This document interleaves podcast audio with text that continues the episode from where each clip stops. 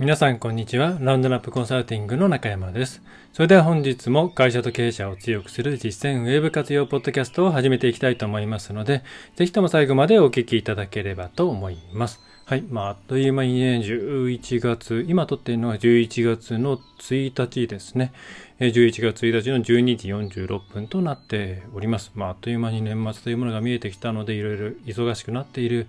方もいらっしゃるのではないかと思いますし、ああ、今年もあれやろうと思って行ったのにね、これできなかったというような方も多いのではないかと思いま 思います。まあ私もそういうふうに思うことはたくさんありますよね。まあとは言ってもやれる、こう、これやるぞっていうことを全部やりきったっていうような人はいないと思うので、えー、まあ年末に総括をしてですね、きちんとそれを来年に回していくということが必要なのかなということは、えー、改めて思うところですね。はい。えー、では、まあ、そんなことはさておき、今回のテーマですね。で、今回は、えっ、ー、とですね、まあ、皆さんのその見ている検索結果ありますよね。Google、まあ、基本的に Google なんですけども、Google の検索結果というものが、えー、皆さん、まあ、どういうものになっているのかというのを、まあ、どれぐらい把握していますでしょうかと。で、こういう切り出しから言うと、まあきっと今はなんだ昔のようにこう広告とオーガニック自然検索のところが並んでいるわけではなくてな地図とかショッピングとかがあるんですよみたいな話をするんじゃないかというふうに思われるかもしれませんがさすがにそれを今こんな2022年にしている場合ではないので、ね、そうではなくて、えー、実際にじゃあそういったたくさんのものが出ている。これは前提条件として、えー、まあもう当然ですしえー、それに関して、まあ、最初にざっくりと抑えるところはやるんですけれども、えー、主眼としては、じゃあ、それをですね、えー、どれぐらいこう、実際に使っているのか、人がどういうふうに、え、実際どれぐらい使っているのか、例えばよくゼロクリックサーチに対する懸念みたいな形で、えー、Google が我々の作ったコンテンツというものをいろいろ勝手に集めていてですね、例えば一番わかりやすいのが、えー、ダイレクトアンサーっていうボックスで、まあ、なんとかって何っていう形、まあ、わかりやすいのは何でしょうね。例えば、今日の天気は何とか、まあ、あれはライブが入ってくるんですけど、えー、っていうと、その天気予報のサイトへのリンクが並んでくるんじゃなくて、まあ、その中からもう実際に天気の何度とかですね、週間天気とかのものを出してしまったりしますよね。で、そうしそうすると、まあ、ユーザーさんが自分のサイトに来てくれるっていう、その機会を奪っているんじゃないかということで、まあ、問題視されてる方もいるでしょうし、それに対してユーザー側の視点で言えば、いや、それはね、楽だからそういうふうに行くんじゃないのとか、いろいろな意見があると思います。で、こういったものに関して、まず、着一つのその空中点にならないポイントとして、現実どれぐらいそれがこう、使われているのか、もちろん厳密には、うん、クリックとかそういうアクションがない限り計測はできないので、えー、それが取れているものに限ります。そのサイコロジカルにどうなっているかっていう部分はわからないんですけれども、そこに関して今回 SEM ラッシュですね、えー、SEO ツールの、えー、まあ、5本の指に入る有名な SEM ラッシュの、SEM ラッシュの方のツブログでデータが出ていて、これが面白かったので、それの紹介と、え、それに基づいて、我々は今まで、うん、ユーザーさん、検索結果、あ、じゃない、まあ、Google、そして検索結果があって、えー、どっかのサイトに集こう集客というか、まあ、連れてくるっていう、このステップ、まあ、1、2、2ステップですかね。で、考えていたんですけども、このモデルっていうものをちょっと変えていかないと、これが、あの、先にですね、えー、うまく施策をはめていけないんじゃないかなというふうに今回の結果を見て改めて思ったので、えー、そのあたりについて最後にお話をさせていただいて、指針として、で、えー、終わりにしようかななんて思っております。はい。えー、ということで、あ、違う、間違えた。こちら。はい。えー、早速行きましょう。えー、タイトルとしては、うん、この、えー、今の検索者は、検索結果をどう見ているのかということですね。はい。で、まあ、まずやっぱり、えー、検索結果に何が出ているのかっていうところについては、まあ、どうやっても、一応押さえておいた方が イメージ作りとしてもいいかなと思うので、えー、出してみましょう。えっ、と、まあ、ちょっと実際の検索結果を出しましょうか。ちょっと事前に用意しておいて、まあ、わかりやすそうなものとして、お花見って入れてみました。はい。まあ、これモバイルの検索結果なんで、まあちょっとパソコンよりも、えー複雑度が下がりますけれども、まあ、お花見の季節ではないですけどね、今11月ですから、えお花見ってやるとですね、まあ昔からの印象としてはお花見、えー、に、まあこれ時期じゃないから出てないのかな。あまあ、PBC 広告とかでですね、お花見のなんか宴会のなんとかみたいなものが並んでいて、えー、さらにその下にオーガニックのものがいわゆる検索順位を上げていくとか言われる部分ですよね。それが並んでいるっていう形ですけれども、今はこう見ていただいている通り、まあやっぱり花見といえばですね、花見とは何かみたいな、うーん、なんかこのアイコンなんかも出ていて、ちょっとこれはわかんないんですが、これなんだろうな。えー、これは Wikipedia から連れてきたものですね。で、それからお花見に関して、ある程度こう、オーソリティが高いと思われるものに関しては、こう、サイトリンクなんかも含めて出てきたりとか、えー、それから、やっぱりこのチーズですよね。えー、まあ私これ今検索しているのが事務所朝霞の方にありますので、えー、その近辺でのポイント、スポットを、えっ、と、これは Google マップの方のうんまあ見ていただくとこのレビューのところの文言ですね。この辺りにあるものなんかを加味しながら持ってきているような感じですね。でそれから他の人はこちらも質問。よく people also ask PAA なんて言いますけれども、えそれで、え他にこう検索している人が知りたいことっていうのをこうリストアップしてくれていて、まあ、それ実はこれすげえ増えていくんですけど、え、他のけん、えー、なんだろうな。これ他の検索結果への移動とかもしてくれるんですね。はい。でそして、あとは場所とか、まあ、キーワード、スポットなんかがもうずらずらと並んでいて、特にモバイルはもうインフィニティスクロールなので、え無限スクロールなので、まあ、無限にどんどん出てきますよっていう感じになりますね。はい。まあ、無限ではないか。一応もっと見るが出ますけど。で、じゃあ何が出るかというと、一応おさらいをしておきましょう。はい。えー、昔は広告と自然検索でした。えー、ね、懐かしい。えっ、ー、と、まあ、向かって右側の方にですね、まあ、こっち側ですね。えーオーバーチャー オーバーチャーの広告が並んでいて、反対側に、えっ、ー、と、一番上にオーバーチャーが出ている時代もあれば、なかった時代もありますけども、普通の検索結果が並んでいて、10ページ刻みでっていう、まあ、我々が SEO を始めた頃はこんな感じでしたよね。まあ、それが、え Google の様々な、まあ、Google 自身でデータを集められるようになったこと、あとは我々が自然とデータを提供するようになったこと、構造化データを作ったりとか、えー、Google マイビジネス、まあ、今のビジネスプロフィールに登録をしたりとか、まあ、様々な形で、まあ、我々は情報を提供させられているんですけれども、えー、そういうのをもとにして、えー、地図、はい。丸付けていきましょう。えチーズとか、あとショッピングの方も有料無料のものでね、枠がありますからショッピングですね。それからアンサーボックス、先ほど申し上げました、なんとかとはって言ったら、それに、え値するような答えを持っているサイトの一部をもうボンと持ってきてですね、これはこうです。で、引用元ここみたいなやつですね。えそういうアンサーボックス、あとは FAQ ですね。えこれについてはどうですかみたいな FAQ を出したり、あとよくね、レシピとか、ありますよね。あとレシピ、あくまで書き忘れましたけども、商品とかもありますよね。あと、ニュースも出ますよね。特に時事ネタだったりとかすると、ニュースの枠ってありますよね。それから、ツイッター以外に出ますよね。あの、特に指名検索、会社名のブランド系の検索をすると、ツイッター出てきますよね。はい。えー、まあ、それから動画ですね、どんどん増えていますね。いろいろな調査結果を見ますけれども、動画が出現する割合というのはどんどん増えていると思います。まあ、これに関しても面白いところで、え横型の普通の YouTube 動画と縦型のですね、まあ、リール動画的なものですね。これも、これとこれで、この縦型と横型で結構ですね、その出現の、うーん、パターンとか出す、えー、出てくるジャンルが変わってきたりとか、まあ、ここもすごいチューニングされてる感があったりして、非常に興味深い部分ですね。あと、すみません、大事なもの書いてないですね、僕ね。これね。え、画像ですね。はい。画像はめちゃめちゃ出ますね。はい。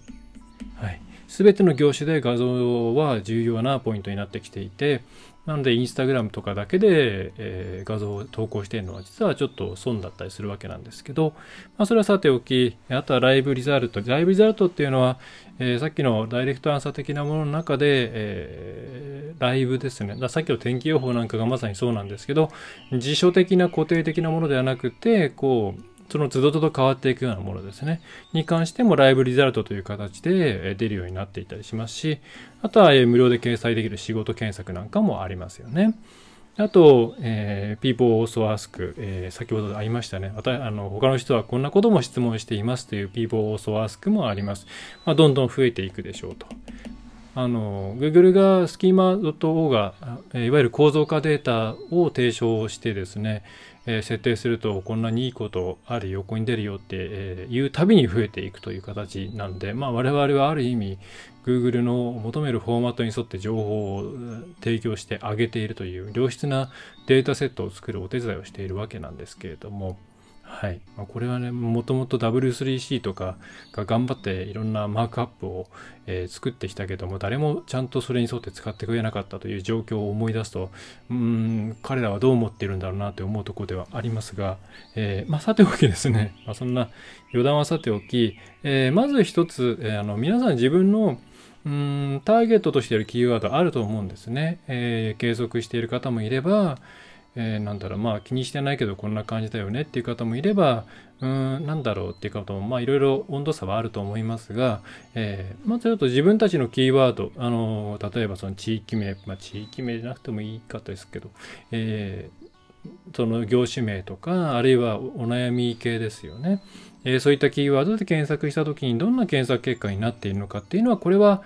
もう皆さんが必ずチェックしなきゃいけない部分ですね。はい。画像が出ている、ね、地図が出ている、あれ、気づかないうちにこんなのも出てる。ってなったら、そこに載せるにはどうしたら、どうしなきゃいけないのかなとか、そういうことを考えていかなくてはいけないので、えー、ここのトレンドを必ずまあ週に1回ぐらいは、ね、ちょっと検索するだけですからね、えー、見ていただくといいんじゃないかと思います。同時にその広告で、えー、競合がどういう打ち出しをしているかとか、えそういうこともわかりますので、定期的なチェックっていうのはお勧めします。まあ、やってる方は毎日やってると思うんですけどね。はい。で、まあ、こんな風に、まあ、いろいろ要素が増えてきたというところなんですが、はい、はい。じゃあ実際そういう風に増えたけれども、それは使われているのか、あるいは使われているとしたらどういう感じで使われているのか、えー、ね、よくそのリッチリザルト横にこうバンってですね、大きくボックスが出るようになった時に、これで検索のクリックが奪われるとかいろんな話題あると思うんですけどじゃあ奪われるならどれぐらい奪われているのか、えー、それからうんなんだろうなそれは由々しきものなのか、えー、まあ、乗っかるべきものなのかっていうのは結構数字見ないとなかなかわからないと思うんですよね。はい。えー、ということで、まあ、ただこれに関して当然 Google はデータをくれないです。皆さんがどう出てい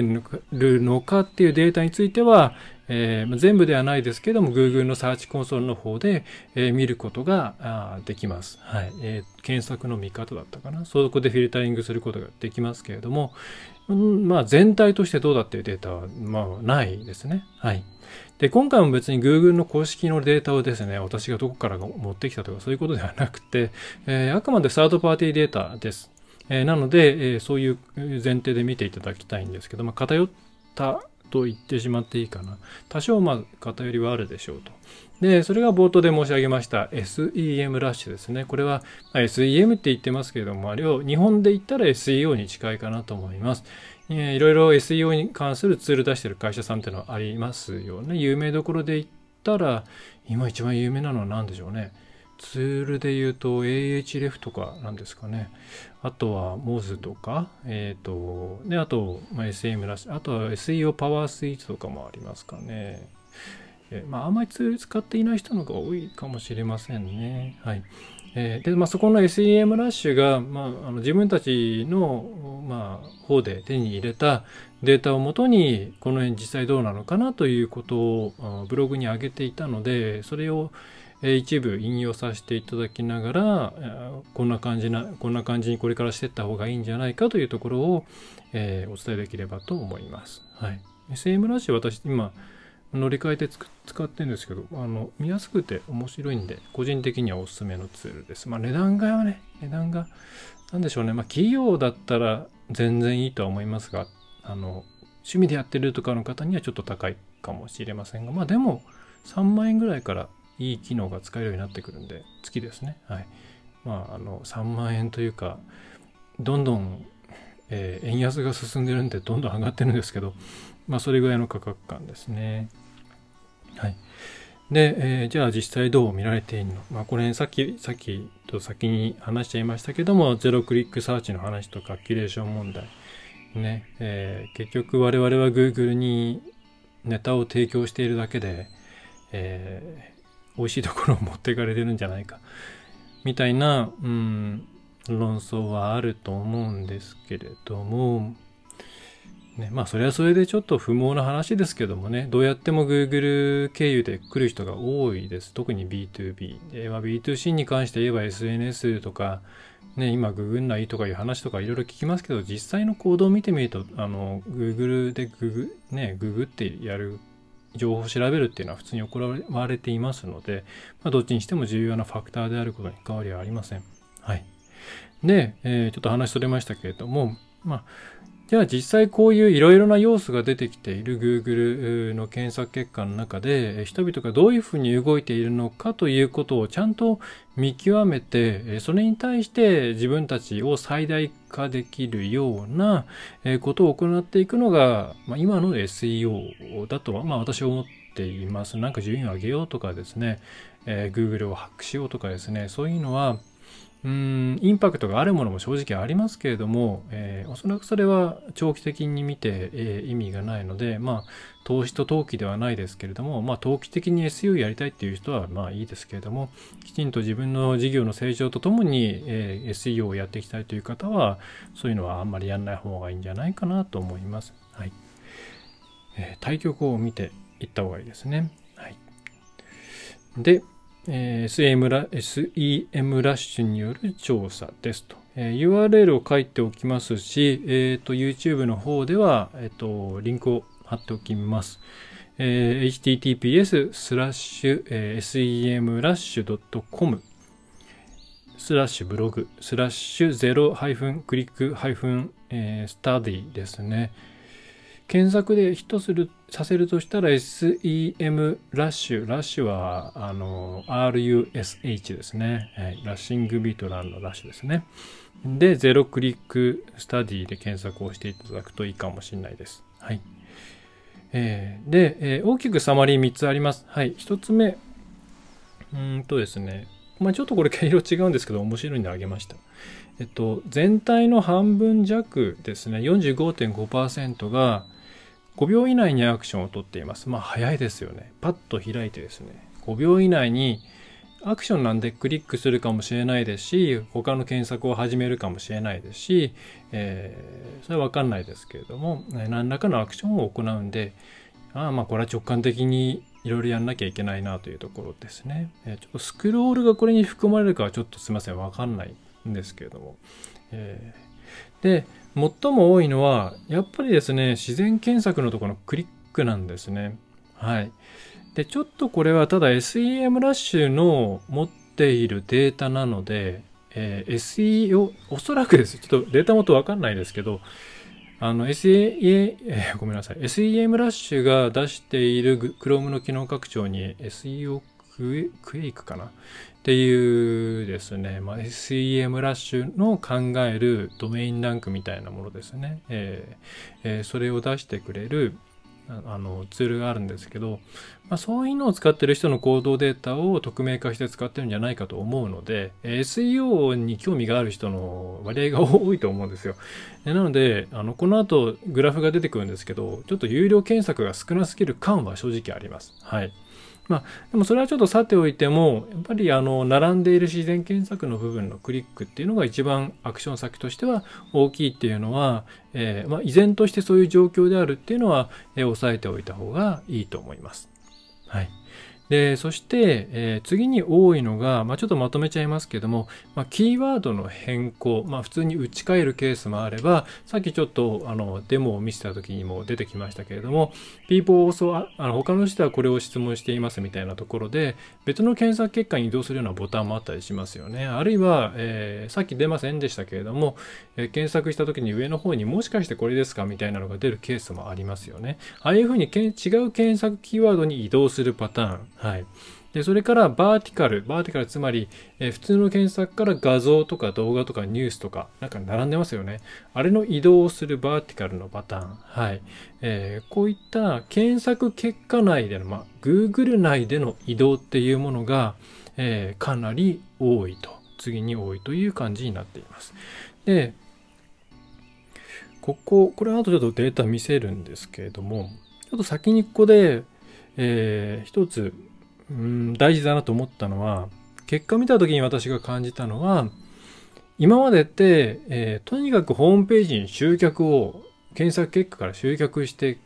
きなさいと。そのために順位も上げるし、タイトルのチューニングもするし、ディスクリプションもあの、魅力的なものにするし、とか、それが多分、一般的な、うん、なやり方だったと思うんですけど、割とそのですね、今、Google の中での回遊っていうのが非常に多いっていう話、今しましたよね。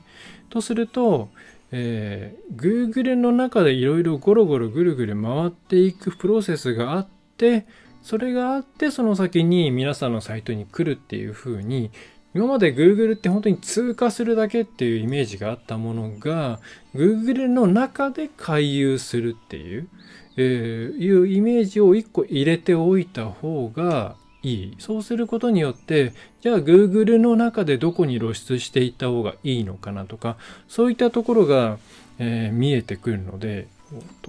ごめんなさいね。えー、そのちょっと考え方を入れた方がいいんじゃないかなと思いました。えっ、ー、と、ごめんなさい。次の、次の、次のミーティングで何時だったかな。えー、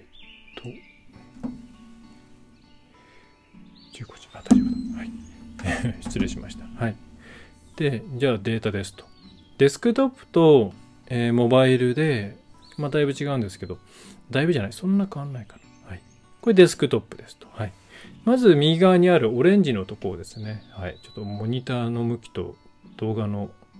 向きが逆なんですけど、えー、こっち？オレンジ？はい。えー、オレンジのところですね。はい。ここ。ここはオーガニックのクリックで45.1%がオーガニッククリックしています。これさっきの話ですね。はい。で、ペイドのクリック数、まあ、有料のクリックっていうのが1.8%になっています。まあ、ちょっと少ないかな。もっと絶対クリックされてると正直思いますけど、まあ、今回の趣旨からちょっと外れるので置いときます。はい。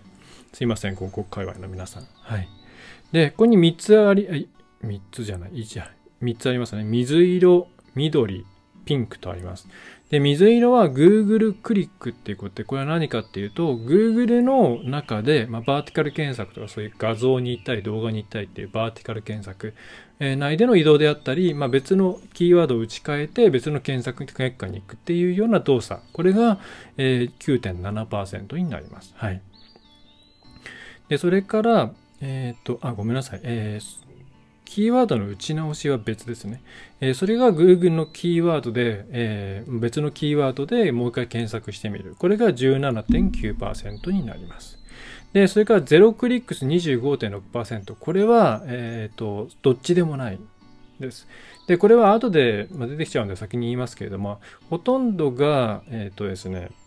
うんと画像検索のところに行ってそこから帰ってこないというパターンだったみたいですね。だからなので実質この辺も Google のうん中での動きというふうに捉えていいかと思います。まあ、実際のゼロクリックがだからこの辺なんですよね。実際にクリックされているものがオーガニッククリック45.1%、ゼロクリックと呼ばれるような Google の検索結果内で動いているものが25.6、17.9、9.7、まあ、合わせると50%以上ですね。はい。という形で、デスクトップに関しては半分以上が Google の中でうろちょろしているっていう動きをしています。で、Google 今度はモバイルですね。えー、これも傾向としては変わりません。え、ややオーガニッククリックが下がります。はい。で、ペイドは恐ろしく下がるんですけども、まあこれもちょっと置いときましょう。はい。で、えー、っと、Google のクリックですね。Google 内で動くクリックはあんまり変わっておらず、えキーワードの打ち替え、あるいは別のキーワードに誘導される系のパターンが、えっと、デスクトップより上がっています。で、ゼロクリックスが D よりダウンして、デスクトップよりダウンしています。まあ、これは、とはいっても内訳としては画像検索の方に遷移しているパターンが多いみたいですね。はい。というふうに、えー、想像以上にですね、ダイレクトに、えー、クリックしていく、あるいは広告をクリックするというパターン、えー、もしかしたらそれ以上に、え、Google の他のところに、例えば、何でしょうね、さっきの桜であれば、その、えー、と別のキーワードに打ち替えてもう一回検索するとかあるいは画像の方のタブに行って、えー、自分が行きたい行きたくなりそうな、えー、ところをこう画像で見ていくとか、えー、それから何でしょうね、えー、まあ、ショッピングとかそういうものであれば Google の中のショッピング枠とかっていうのを移動していくっていうようなそっちのパターンがもう半分以上を占めているという調査結果になっています。はいだこうやっぱり一発でポンポンポンっていくような行動っていうのはかなり減ってきているんですね。これまあ昔はこうだったっていうデータが残念ながらないのですが、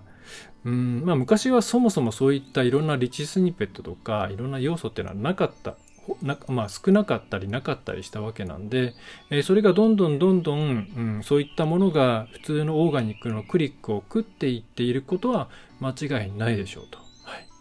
そうすると我々がこれからしなきゃいけないことっていうのはうんとですねそれに対応していくことだと思います。これに抗うっていうか、それは Google ダメだよっていうのももちろん、それは、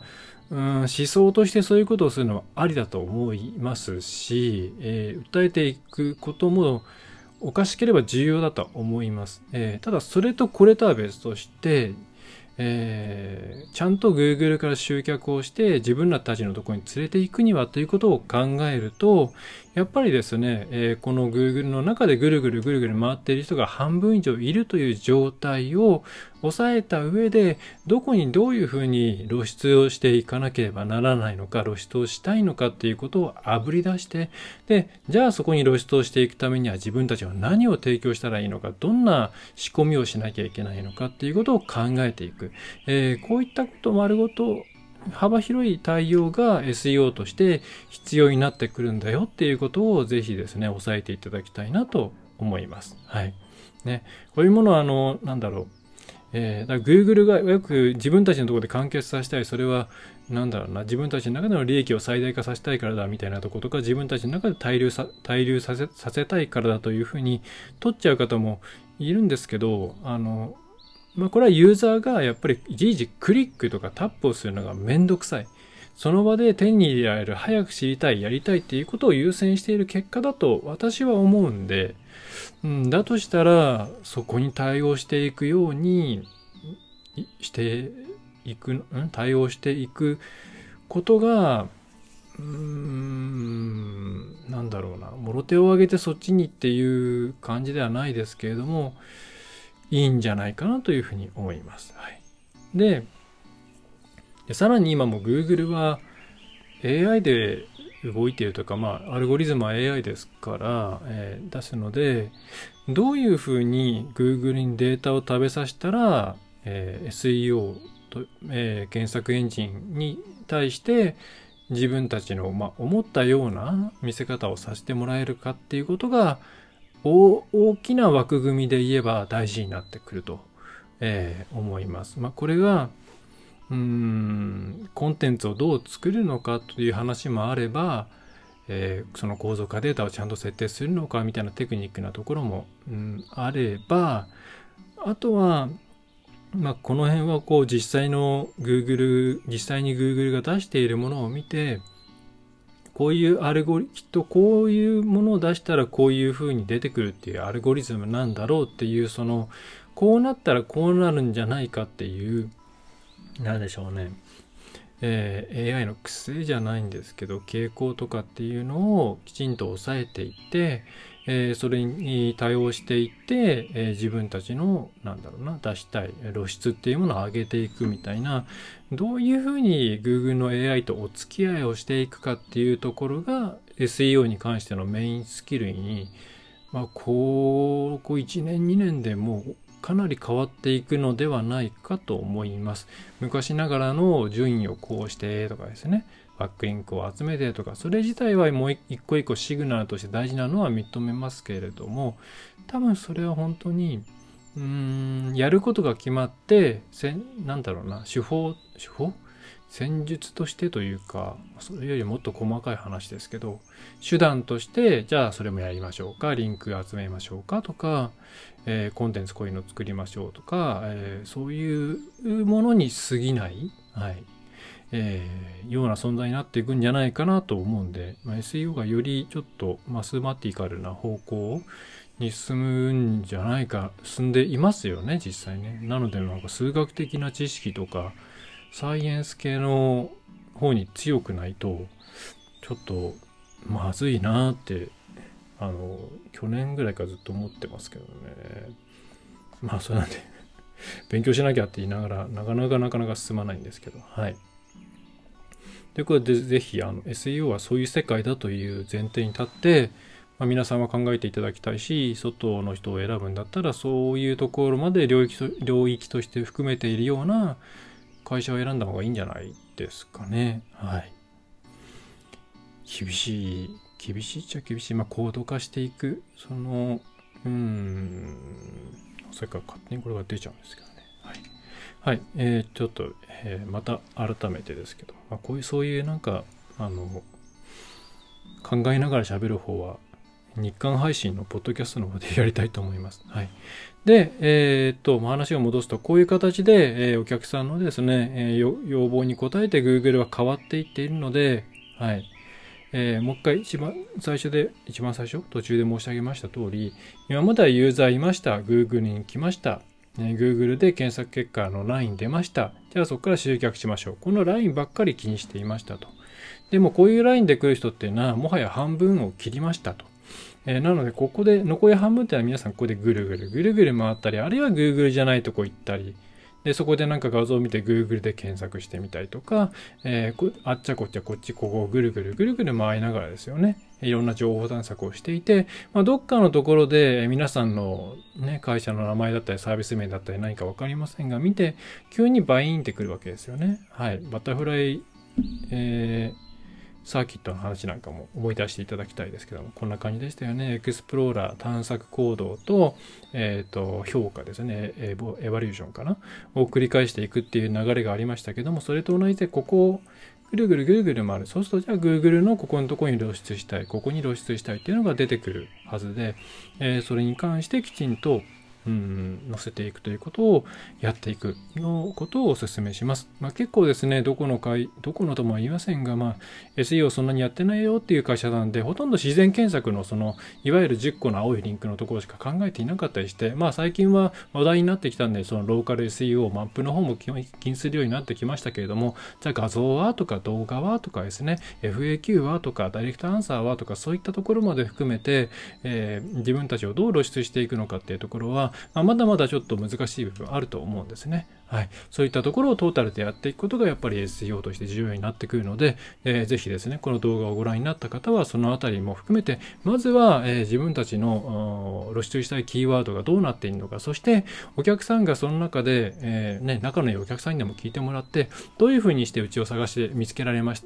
ましたかっていうのを、えーいろんなたくさんのですね、お客さんに聞いてい、えー言っていただいて、実態を知っていただくことが、えーまず第一歩かなと思います。はい。えーということで今日ちょっとサクサクサクサクと喋ってしまったので、ぜひあの、これ YouTube の方と、あとはうちのサイトの、えっ、と、ミラーサイトですね。あの、ラウンドナップコンサルティング違う、えードメイン変えました。ラウンドナップ -inc.co.jp のスラッシュ中山の下に、ポッドキャストのミラーの、えーミラーを置いて置いていますので、えーそこの方にもアップをしておきます。えーこちらなんかをまた見ていただきながら、えー次どうしようかなとか、あここって伸びる余地があるな、なんていうことを考えていただくといいのではないでしょうか。はい。えーそれでは今回はそんな感じで以上になります。えーっとですね、お知らせはない、あうんと、平常通りやっております。年末のお休み？まだ決まってないです。はい。えーっと、年始がですね、だいたい忙しいので、多分、声かけていただくんだったら12月までに早めの方が嬉しいかなと思います。はい。なんかやね、1月は忙しいですね。はい。えー、そんな感じですかね。あと、えっ、ー、と、ラウンドナップウェブメソッドのですね、方を、えー、サブスクではなくて買い切り版でもう売ってます。えー、そちらはですね、えー、事業会社さんのみとなっています。えー、いわゆるコンサル会社さんとか、えマーケ会社さんとか同業には、え販売不可となっておりますので、え分かり次第恐れ入りますが、え通知をさせていただきます。えいろいろ事情があって、え事業会社じゃないけど欲しいという方はあのメールくださいませ。あのなんですよね、志を共にするような方には、あの、普通にご提供してますし、いろいろなパートナーシップの組み方もあると思います。はい。えー、そんな感じですかね。はい。えー、あと、まあ、あの、ポッドキャストの数増えたなと思ってる方もいらっしゃるかと思います。あの、ほぼ日間、まあ、ちょっと確日ぐらいにしようかなと思ってるんですけども、確実か。えっ、ー、と、小さいネタとかも、あの、音声だけで撮っています。あの、えっ、と、スタンド FM の方で撮って、それを、え YouTube と、ポッドキャストの方で、え、ミラーして、え、います。ぜひ、あの、なんだろう、興味がある内容以外のものも聞いていただけるといいのではない、あいいのではないかとか、あの、聞いていただけると嬉しいなと思います。はい。えー、それでは最後までお聞きいただきましてありがとうございました。えー、中小企業、小規模事業者の方々が、えー、ね、安心して Web の活用に踏み込める環境を作る、えラウンドナップ Web コンサルティングの中山がお送りいたしました。また次回もよろしくお願いいたします。